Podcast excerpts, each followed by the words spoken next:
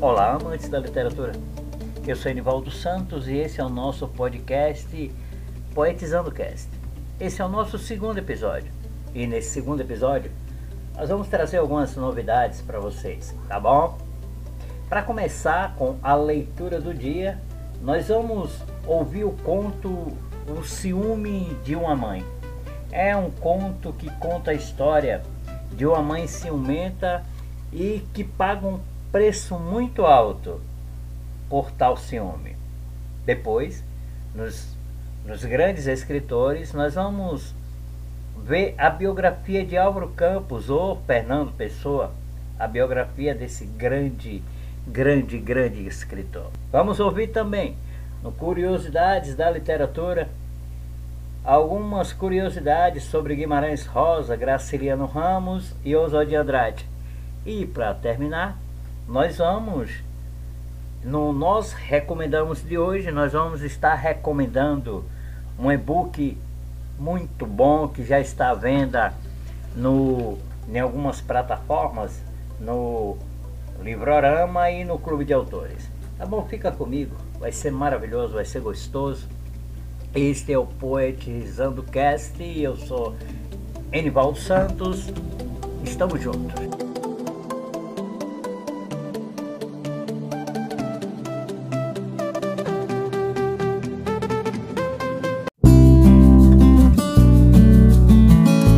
A leitura do dia. Na leitura do dia de hoje, eu vou narrar o conto Os Ciúmes de uma Mãe. Esse conto está no nosso e-book Conto Reconto Volume 2. É um conto interessante e eu tenho certeza absoluta que vocês vão gostar. O Ciúme de uma Mãe. Vamos lá. Numa cidadezinha do interior da Bahia, morava um casal muito querido por todos. O nome dele era Justino e o dela Maria Cristina. Eles se amavam muito e sempre andavam em harmonia, nunca brigavam. Justino tinha 25 anos, era um homem muito bonito, alto, moreno, cabelos lisos e olhos negros como a noite. Falava manso e era muito educado e forte. Era desejado pelas mulheres da cidade e trabalhava como vaqueiro em uma fazenda próxima. Maria Cristina tinha 24 anos. Era uma mulher muito bonita. Era clara e seus olhos castanhos. Seus cabelos encaracolados brilhavam em contraste com o sol. Tinha uma boca carnuda, seios firmes e anca graúda. Maria Cristina era o tesouro de Justino. Como ele sempre dizia, um completava o outro e andavam sempre juntos. Porém, havia um estorvo entre o belo casal. A mãe de Justino, a dona Maroca, como era conhecida por todos, sentia muito ciúme do filho e a sua felicidade incomodava a velha. Dona Maroca fazia de tudo para separar o lindo casal. Vez ou outra tentava colocar dúvidas na cabeça do filho. Meu filho, tome cuidado com Maria Cristina nem tudo que brilha é ouro. Justino, Justino não dava muita importância ao que a velha dizia. Fazia de conta que não ouvia as besteiras que ela falava. Dona Maroca morava perto do casal e todos os dias ia visitá-los. Maria Cristina vivia um tormento com Dona Maroca. Justino saía cedo para trabalhar e às vezes passava dias viajando, levando ou buscando alguma leva de gado do seu patrão. Maria Cristina ficava em casa e, para passar o tempo, costurava. Sempre que Justino voltava de uma viagem, era uma festa.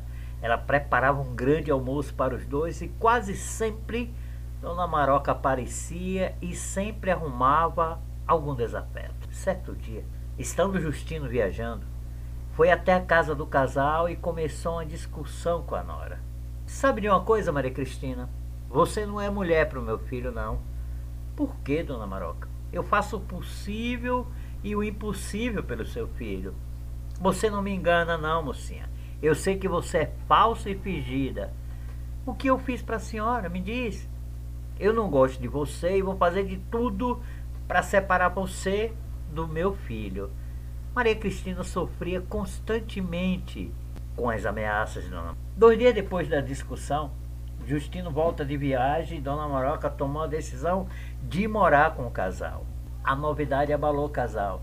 Justino gostava muito da mãe, mas sabia o quanto era difícil conviver com ela. Ele via as afrontas feitas por ela, mas fazia de tudo para que a paz reinasse entre eles. Ele até tentou convencer Dona Maroca a mudar de ideia. Foi vão. A velha estava decidida e nada iria fazer ela mudar de ideia. Justino tem uma conversa com sua esposa para tratar do problema. Maria Cristina, o que você acha que eu devo fazer? Justino delicadamente faz a pergunta à esposa. Meu amor, Dona Maroca é uma pessoa difícil. Ela não gosta de mim, mas é sua mãe e eu jamais colocaria você contra ela. Ela não tem ninguém, só tem você. Sei que vai ser muito difícil a nossa convivência, mas não posso dizer não. Aceite ela aqui, seja o que Deus quiser. Meu amor, conhecer você foi a melhor coisa que me aconteceu. Por isso eu te amo e sempre vou te amar. Justino abraça sua esposa e lhe dá um beijo demorado. Em recompensa a esse beijo, Maria Cristina se entrega a ele e lhe proporciona uma longa e linda noite de amor.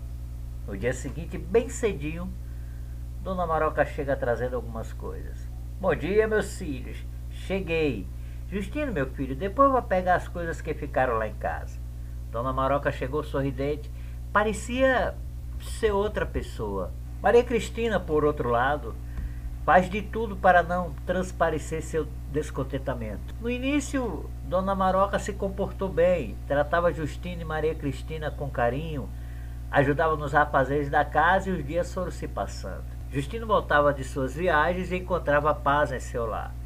Porém, um certo dia ao voltar de viagem, ele tem uma surpresa. Dona Maroca estava sentada fazendo seu tricô e fez uma pergunta ao filho que o deixou desconcertado. Justino, meu filho, você confia mesmo na sua esposa? Justino ficou paralisado com tal pergunta. Claro que confio plenamente, mas afinal qual é o motivo da pergunta, minha mãe? Por nada, meu filho, por nada, falou a velha com um sorriso nos lábios. Justino passou o dia pensativo. Maria Cristina, conhecendo seu marido, foi até ele para saber o motivo da mudança repentina. Justino, meu amor, o que está acontecendo? Nada. Justino responde, mas não convence Maria Cristina. Eu te conheço, Justino. Por favor, me fala a verdade.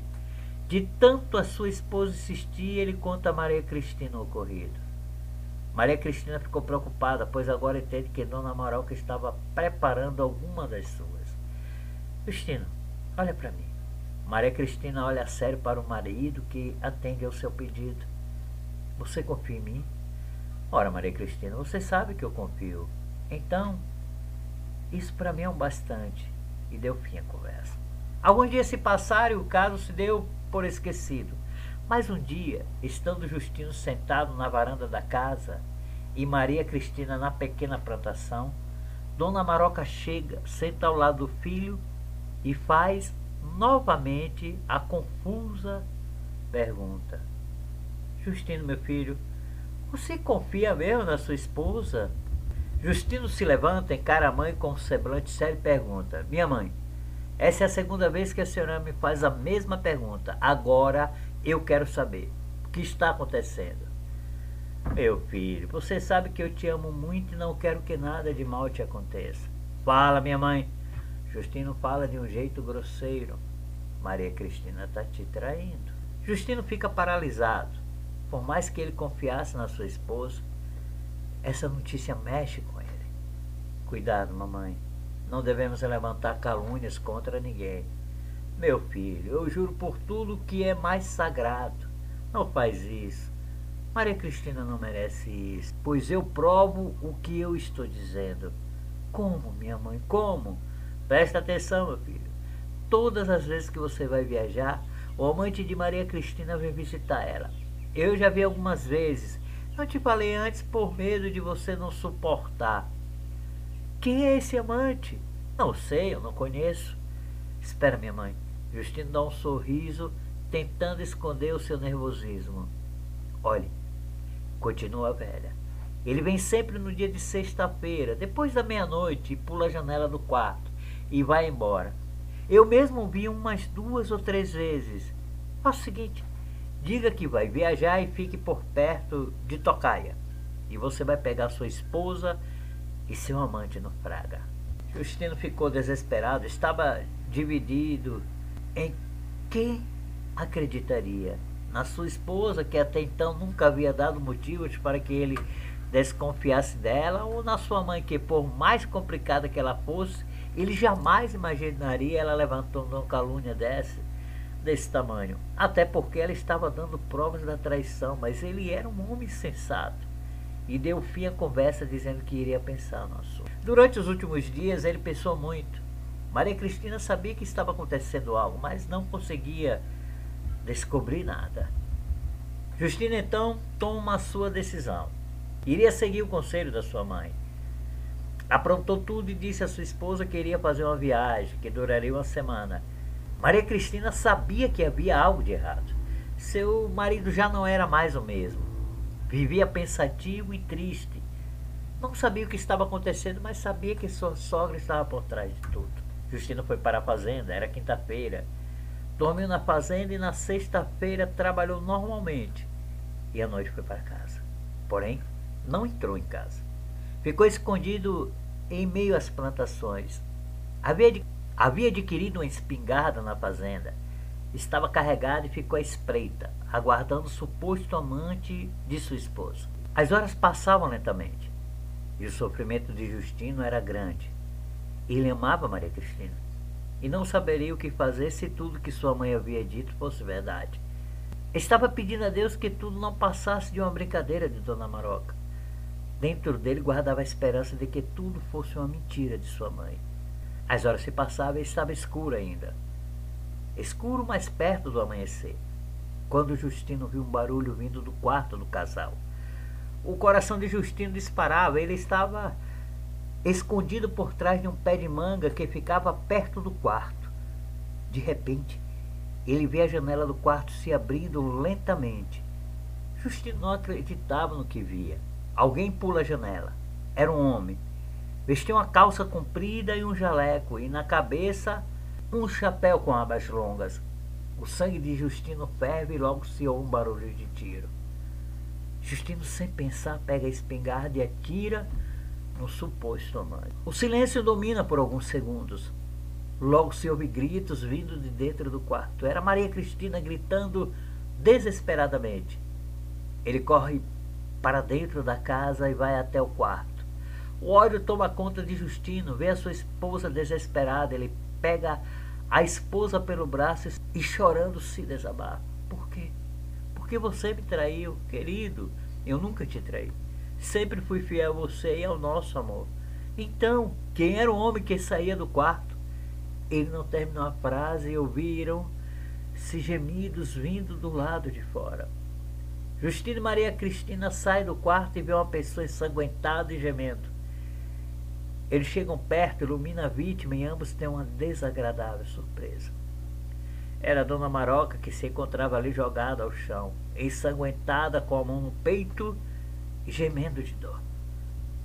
Dona Maroca havia planejado destruir o casamento de seu filho e planejou o plano, inventou a história da traição e aconselhou o filho a fazer o que ele fez.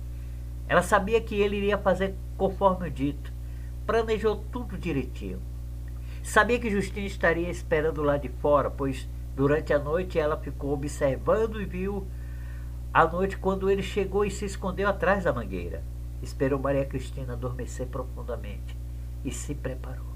Vestiu uma calça e uma camisa de Justino e um jaleco, colocou na cabeça o chapéu de abas longas e, para garantir o disfarce, amarrou o cabelo e colocou um bigode longo de postiço às quatro e vinte da manhã, entrou no quarto sorrateiramente, abriu devagar a janela e saltou, esperando que seu filho visse a figura. Tinha em sua mão um revólver onde ela esperava manter Justino distante, até que ela chegasse até o cavalo que ela deixara amarrado ali perto onde ela fugiria. Mas ela não contava com o desfecho da história. Por conhecer seu filho, o homem que não gostava de violência, ela não contava que Justino estaria armado e atiraria. Ela esqueceu que o homem traído era uma fera indomável. De repente, eles ouvem a voz de Dona Maroca.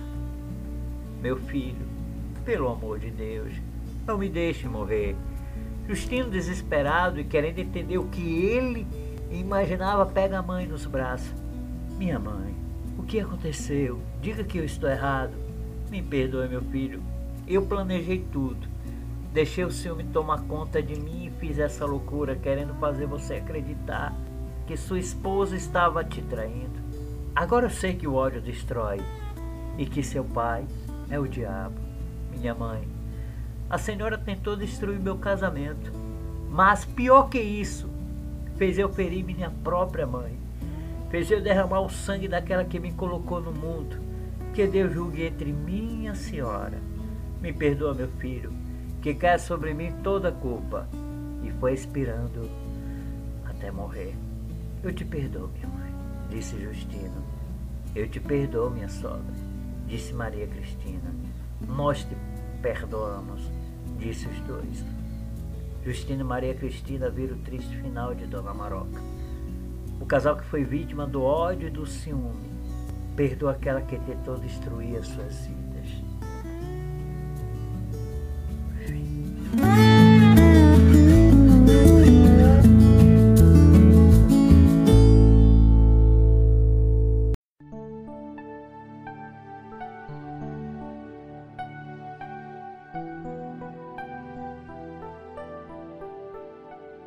Grandes escritores.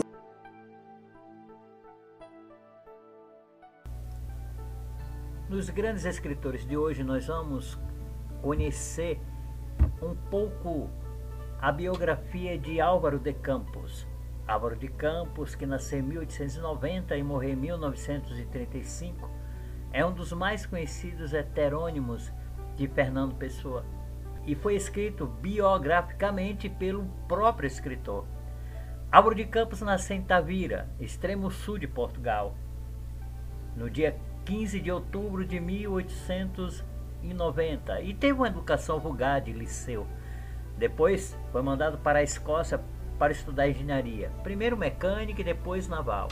Todavia, ele não exerceu a profissão por não suportar viver confinado em escritório. Vanguardista e cosmopolita, Álvaro de Campos reflete nos poemas em que exalta em tom futurista a civilização moderna e os valores do progresso. Apresenta um estilo torrencial, amplo, delirante e até violento. A civilização industrial e mecânica como expressa o desencanto do cotidiano citadino, adotando sempre o ponto de vista do homem da cidade.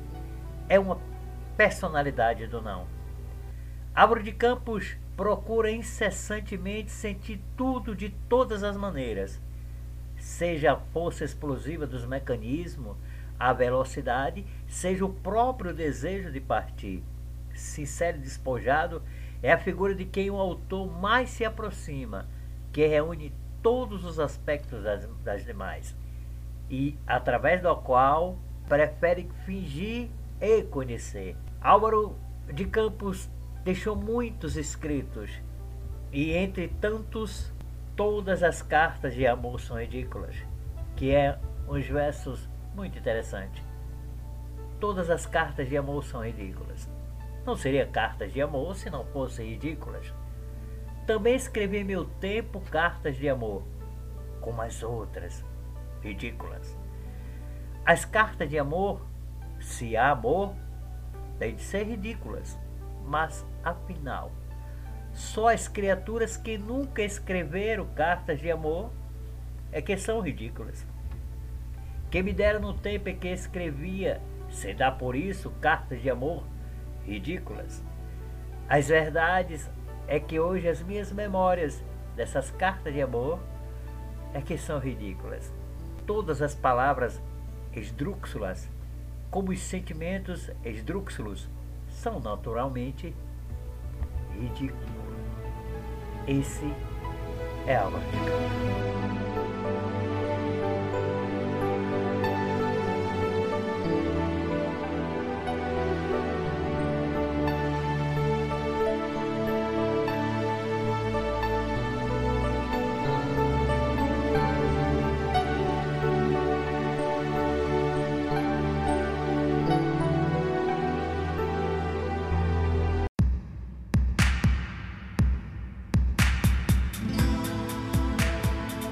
Curiosidades da literatura. No Curiosidades da Literatura de hoje, nós vamos conhecer algumas curiosidades de três grandes ícones da nossa literatura. Estou falando de Guimarães Rosa, Graciliano Ramos e Oswald de Andrade. Tá bom então? Vamos lá. Guimarães Rosa. Guimarães Rosa e sua esposa ajudaram a salvar a vida de centenas de judeus durante a Segunda Guerra Mundial. É isso aí. Guimarães e Araci Moebius de Carvalho Guimarães Rosa se conheceram em Hamburgo, quando o escritor era embaixador do Brasil na Alemanha e Araci era secretário. Vivendo num país na era Hitler, os dois começaram a tentar salvar a vida de pessoas que corriam risco de morrer nas mãos do ditador. Enquanto o literato falsificava passaportes para judeus fugirem para o Brasil, a esposa conseguia carimbos e assinaturas falsas para liberar a entrada dos fugitivos no país. O casal salvou a vida de centenas de pessoas. Que coisa mais linda, né? Graciliano Ramos. Graciliano Ramos, quando prefeito, mutou o próprio pai. O autor de clássicos como Vidas Secas e Angústia, foi prefeito da cidade de Palmeira dos Índios, em Alagoas após ganhar a popularidade da região como diretor de uma escola. Empossado no novo cargo, criou um código de postura moral com 82 artigos, dentre os quais proibiu a criação de animais na rua e lutando contra o clientelismo e o nepotismo. Não poupou ninguém das novas leis. Prova disso é que o escritor prefeito multou o próprio pai por criar porcos em vias públicas. Já pensaram se os políticos de hoje fossem igual a Graciliano?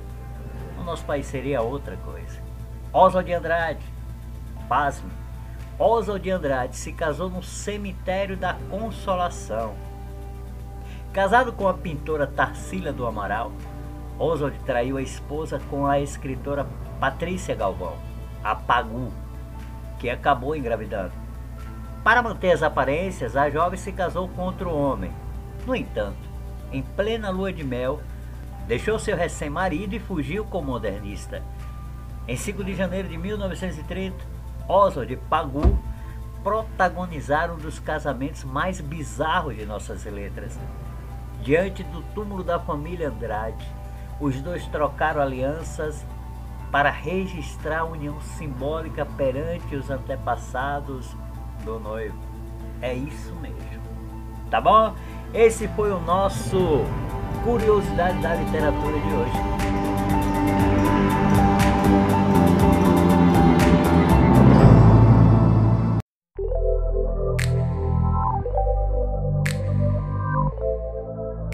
Nós recomendamos. No Nós Recomendamos de hoje, eu recomendo o e-book Deus Não Desistiu de Mim. Em Deus não desistiu de mim. O autor narra a história de um homem que teve uma triste perda na sua infância e perdeu a sua fé. Mas o Senhor investiu de várias maneiras para que esse homem fosse resgatado. Deus não desistiu de mim, mostra o amor de Deus para com a humanidade e nos envolve com os acontecimentos surpreendentes que acontecem no decorrer da história. Deus não desistiu de mim já está à venda nas plataformas Livrorama e no Clube de Autores. Nós recomendamos o e-book Deus Não Desistiu de Mim e em breve estará, já estará disponível em audiobook. Tá bom? Fiquem na paz. Tchau.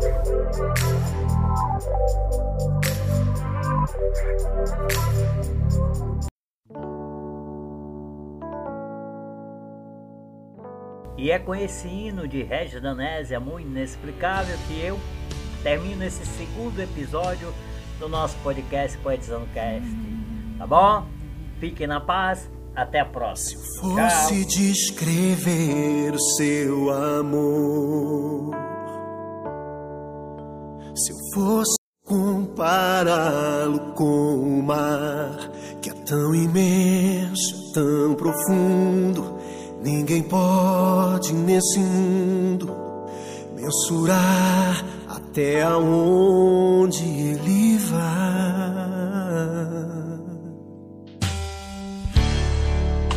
Se fosse descrever o seu amor, se eu fosse compará-lo com uma flor tão pequenina e tão linda, enche o meu mundo de cor seria em um jardim sem uma flor? Quando Deus me projetou pra no mundo viver, por um tempo me guardou bem dentro de você. Sem saber que eu era ou seria, me amou inexplicável é o seu amor.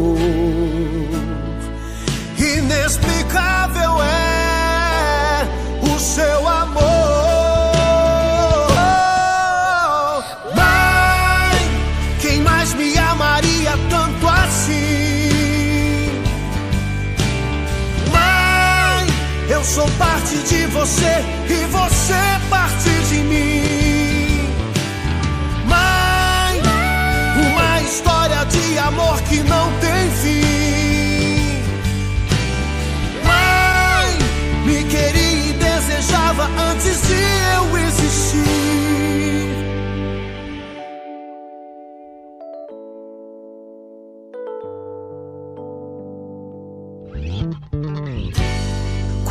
Deus me projetou pra no mundo viver por um tempo me guardou bem dentro de você. E sem saber que eu era ou seria, me amou. Inexplicável é o seu amor. Inexplicável é